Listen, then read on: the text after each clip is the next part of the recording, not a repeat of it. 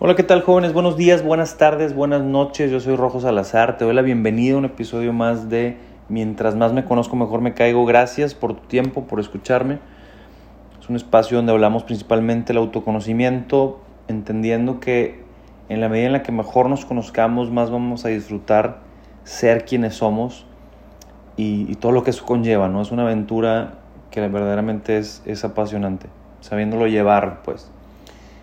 Estoy muy emocionado porque este mes de septiembre inicié una certificación como coach ontológico a través del Instituto MMK, que fue fundado por Alejandra Llamas, una autora de varios libros muy interesantes del, del ser y de, y de toda esta cuestión de los pensamientos, todo el que somos, el que somos personas llamadas a vivir en el amor ¿no? y en la paz. Y en esa medida pues, caray, e, esta, esta aventura llamada vida se vuelve mucho más llevadera, mucho más interesante, porque hay muchas cosas de las cuales sufrimos que, que, nosotros creamos mayor ese sufrimiento, ese dolor lo hacemos más grande. Existe una cuestión que es la realidad, que obviamente no se puede cambiar, pero ¿qué tanto hacemos más grande esa realidad con pensamientos que están basados en la falsedad? Vamos a hablar un poquito de eso. Hay creencias que traemos cargando de, toda la vida, heredadas de nuestros padres, nuestros abuelos, que pues caray, a lo mejor a ellos sí les sirvieron, pero pues cada quien es una persona nueva y tenemos esa capacidad de, de elegir nuestros pensamientos. Te platico que hay dos partes en el ser. Una de ellas es la parte etérea, que es, es la esencia, es nuestro espíritu. es la parte, digamos, principal o la parte a la que, en la que queremos mantenernos, porque la otra parte es la estructura, que es la personalidad, que consta de ocho pilares. Una de ellas es el ego, los pensamientos, creencias, culturas, declaraciones, emociones, trances y lenguaje. Estos ocho pilares son los lentes que nos hacen tener una visión del mundo podemos creer, si nosotros así lo, decimos y así lo hablamos, que el mundo está horrible, que no hay oportunidades de trabajo, que el gobierno, que, el, que el mundo solamente odia, que, que, ya no existe el amor, bla, bla, bla. Y eso se va a convertir en tu realidad, ¿no? En fin, te leo explícitamente un fragmento del libro donde habla del ego porque empieza contando una historia de, un, de unos poetas que estaban separados por un río y uno de ellos le escribe a su compañero del otro lado del río y le dice, le escribe un poema donde le, entre otras palabras, le dice que los ocho vientos no lo pueden mover. Estos ocho vientos, entiéndase que son estos ocho pilares. Y le dice a una persona que le ayuda, llévale esto a, a, a este maestro que está al otro lado del río y la, y la persona le contesta con la palabra pedo. Oye, ya, ya te contestó el maestro, aquí está este mensaje. Y entonces lo abre, ah, qué bueno, seguramente me, me va a chulear mi poema. Abre la hoja y dice pedo nada más. ¿Qué le pasa? Este, ¿Quién se cree? Entonces va bien enojado a tocarle a su puerta. Y en la puerta había un mensaje que decía, no que no te podían mover los ocho vientos. Es decir, si uno realmente dice o predica estar en paz, pues en teoría es porque nada de eso te va, vaya, nada de lo que pasa exteriormente va a cambiar tu paz interior. Porque todo lo que nos, nos hace sufrir, o la mayoría de las cosas que nos hacen sufrir, son de nuestros pensamientos, son de nuestro interior. En fin, la definición del ego dice, es un, es un ser pequeño separado del ser esencial el ego es un impostor del ser que en todo momento nos engaña para que creamos que somos él. Sin embargo, es la representación de nuestro propio desamor. Es el poder de nuestra mente utilizada en contra de nosotros. Pretende ser el campeón cuando en realidad destruye y minimiza nuestras esperanzas y nuestros sueños. El ego es un fragmento que se ha apoderado de nuestra realidad espiritual recrea en nosotros un reino paralelo en el que se le percibe como diferente, especial, siempre justificándose y manteniendo al resto del mundo a distancia. Entonces, aguas, de pronto alguna, algún, alguna frase o algo que nos digan o algo que nos hagan sentir y el ego te está diciendo tú, ¿qué onda? Se están ofendiendo, no saben con quién se meten, exígele respeto y entonces esa forma de, de defenderte ante lo que percibes como un ataque nos mantiene constantemente fuera del estado de paz ¿no? y del amor.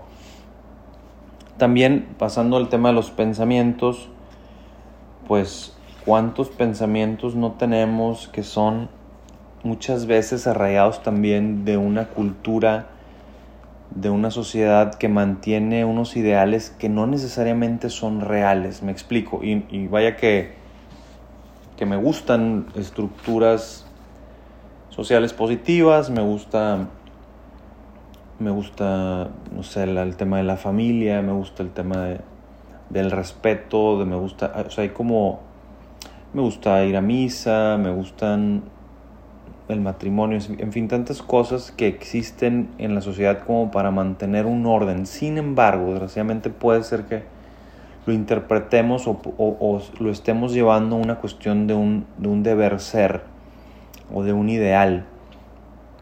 Y entonces muchas veces estos pensamientos nos, nos afectan, nos carcomen y nos hacen creer que estamos mal. Y ahí es donde empezamos a sufrir. Como por ejemplo el tema del matrimonio. Y, yo estoy casado, me encanta el matrimonio. Pero de pronto pareciera como que si no es para si no estás bien y si no es para toda la vida y si y si no sonríes y si no estás mal o, o, o no o si te divorcias estás estás predestinado a, al infierno o, a la humillación y para nada. Entonces, poco a poco hay que ir como concientizando, como cuestionando nuestros pensamientos para ver en qué modo realmente son, son falsos o, estamos haciéndolo nosotros más grandes, ¿no? Igual el tema de las creencias, desde cuestiones religiosas, cuestiones eh, de sociedad, cuestiones por por el género del que eres, si eres hombre, si eres mujer, la mujer tiene que ser para los hijos, el hombre tiene que trabajar, ese tipo de cosas, ¿no? Las declaraciones, ¿cuántas veces decimos cosas que muchas veces no teníamos conciencia de esto, simplemente por alguna cuestión que vivimos lo declaras y desde esa cuestión inconscientemente ya lo haces una ley, ¿no? Y por eso nos pasan ciertas cosas que a veces no entendemos porque a lo mejor no recordamos de cuando lo declaramos.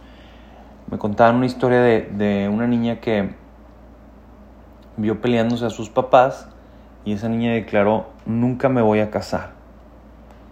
Esa niña crece y de pronto se empieza a dar cuenta que tenía empezado a tener algún tipo de relación con algún chavo y al poco tiempo como que se alejaba o, o llegaba a tener una relación de noviazgo y a los tres meses cortaba y no podía como que avanzar y vaya que le tocaron, dice que te tocaron chavos muy buenos y chavos de todo tipo, pero lo que más le llamaba la atención es que en muy poco tiempo ella como que se desconectaba, se bloqueaba, muy, muy extraño, ¿no?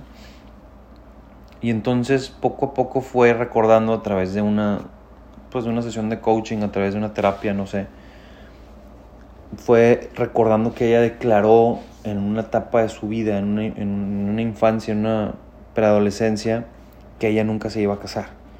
Entonces esa declaración la hizo con tanta emoción, con tanta fuerza, que pues era una ley, ya estaba como bloqueada, protegida, blindada en ese sentido del amor. Entonces hay que también entender qué cosas hemos declarado o creencias de que el, de que el dinero, por ejemplo, el dinero es pecado, el dinero es malo, el dinero es el dinero es arrogancia, el dinero trae problemas. Y entonces de pronto nos mantenemos en un estado de escasez y, dices, es que ¿por qué no me va bien? Y es que ¿por qué? O los que tienen dinero es porque hacen negocios chuecos y, están vacíos por dentro. Entonces yo prefiero no tener dinero. Y ese tipo de creencias nos limitan. Y no existe nada que diga que sí. O sea, realmente el dinero es, o sea, el dinero ahí está. No, no, no. Si tú lo quieres ver malo, bueno, eh, regular, innecesario, eso ya es otra interpretación, es una, es una percepción de algo. Pero el dinero es el dinero y punto. Hay mucha gente que se, que se tiene así como que cierto complejo, se incomoda cuando habla de dinero, o, hay gente que habla de dinero de más, o está obsesionado, o ¿de dónde viene esa creencia? Y es por decir un ejemplo, ¿no? También esta cuestión de la comida, el cigarro, el alcohol, el sexo, eh, tantos temas tabús que de pronto eh, traemos pensamientos o creencias que muchas veces no tienen ni siquiera un fundamento, ¿no? Es una percepción de esto. Y eso se vuelve tu realidad porque está en tu mente. Y por eso de pronto pareciera que, que nos peleamos cuando alguien no piensa igual que nosotros, ¿no? Porque para ti esa es tu realidad y es una verdad absoluta. Pero no es tanto así. Entonces, en la medida en la que podamos, con, con, hombre, platicar con nuestros papás, con nuestros hermanos, con nuestra pareja, ciertos pensamientos que nos traen, nos hemos, los hemos cargado por años, y siempre desde la aceptación, desde el amor, desde, el, desde la misericordia, como quieras llamarlo, desde la flexibilidad, ¿no? Y, y, si, y si me sirve ese pensamiento, pues lo mantengo. Si me ha generado resultados, si me da paz, si me hace ser una mejor persona, si me hace vivir el amor, lo mantengo. Pero si me doy cuenta y analizo realmente que me ha traído broncas, me ha traído eh, pelearme con gente, me ha traído sufrimiento, pues creo que es un buen momento para replantear nuestros pensamientos. Porque no los creamos nosotros, fueron heredados por la sociedad, por nuestros padres por otras personas, un tercero, como ya lo comentábamos anteriormente. Están también la cuestión de las emociones. Las emociones, pues caray, es, es algo dentro de nosotros, es, es, es, muy humano sentir emociones, tristeza, enojo, rechazo, emoción, odio, etc. En fin, la, la, la cuestión con las emociones es que creemos, al sentir esto, al, sentirme triste, tenemos como que una cierta sensación de, de drama, ¿no? Pareciera que tenemos una adicción al drama y las emociones nos pueden dominar. Ojo con esto. Por cierto, voy a hacer un pequeño paréntesis de, del... Me voy a regresar a los pensamientos, porque hay un dato muy fuerte, vaya, esto sí es estadístico, la mente es como una grabadora que se repite sin parar y lo más inquietante es que las estadísticas muestran que 80% de estos pensamientos que tenemos en el día, que estamos hablando de 60 mil pensamientos al día, estamos, si hacemos la matemática es un pensamiento por segundo y 95% de esos pensamientos se repiten día a día. Entonces, 45% de estos pensamientos nos perjudican. Más sorprendente aún es que en su mayoría esos pensamientos negativos son falsos. Cierro paréntesis de pensamientos, ahí te lo dejo de tarea para que o sea, no, no, nos, no, no nos dejemos ganar por esos pensamientos. De repente pensamientos como estoy gordo, estoy gorda, voy a morir, mm, voy a fracasar, no tengo dinero, ¿qué va a pasar? Nadie me va a querer. Em, fulanito de tal ya no me quiere. Em, siento que a la gente no le gustó. Tuve muy poquitos likes en, en esta foto. Y, y empieza la, la, bola de pensamientos negativos. En fin, hay que pararlos ahí. Entonces te decía de las emociones. Eso causa también emociones y eso nos provoca ciertamente un, un estado de ánimo y en el cual pues, te sientes que estás deprimido, sientes que estás negativo, contaminado, etcétera, porque fuiste siendo víctima de estas emociones, porque además ese pensamiento de sentirte víctima entre circunstancias, circunstancias externas y pensar que no estás en el país adecuado. A ver, también está padrísimo darle un giro a tu vida, pero desde dónde estás decidiendo irte lejos, irte a otro lugar, de qué estás huyendo o, o qué es lo que buscas en ese, en ese lugar y hacerlo consciente y claro que es válido, abiertamente aceptar que Estás en un proceso de, de, autodescubrimiento, de sanación, como quieras llamarlo, y es válido irte. Pero no desde el enojo de es que México es un mugrero, me voy a ir, otro es que el gobierno, y es que lo que está pasando, y es que la sociedad, entonces me voy a ir. Ah, bueno, pero realmente, ¿qué es lo que hay dentro de ti que te está haciendo tomar estas decisiones? Los trances, los procesos que, que de pronto nuestra vida tiene es otra parte también de los pilares de la personalidad y la parte del lenguaje. ¿Cuál es nuestra palabra? ¿Cómo nos... ¿Cuál es, cómo, cómo es la historia que nos contamos todos los días? ¿no? Hay palabras, creo yo, que, que debemos poco a poco ir quitando, de, o, o si quieres ya, a partir de ya, quitando de nuestro vocabulario. Palabras tan simples que pareciera que no son enemigas, ni mucho menos, pero yo digo que sí, bueno, la invitación es tener cuidado a esto. Palabras como necesito. Necesito un masaje, necesito un, un break, necesito un manicure, necesito un carro, necesito una casa, necesito un, necesito un coffee, necesito...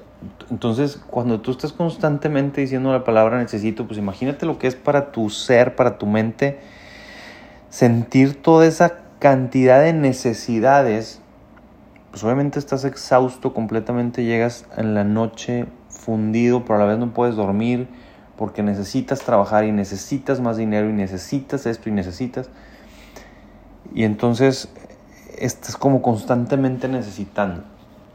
Cuando en realidad, si nos ponemos a pensar la palabra necesito, podrás decir, ay, rojo, qué exagerado, pero es que nuestra mente o nuestro o, el universo en el que, no, en que somos parte de no, no, entiende de sarcasmos o de lenguajes regionales en el cual se entiende que estás, estás exagerando. ¿no?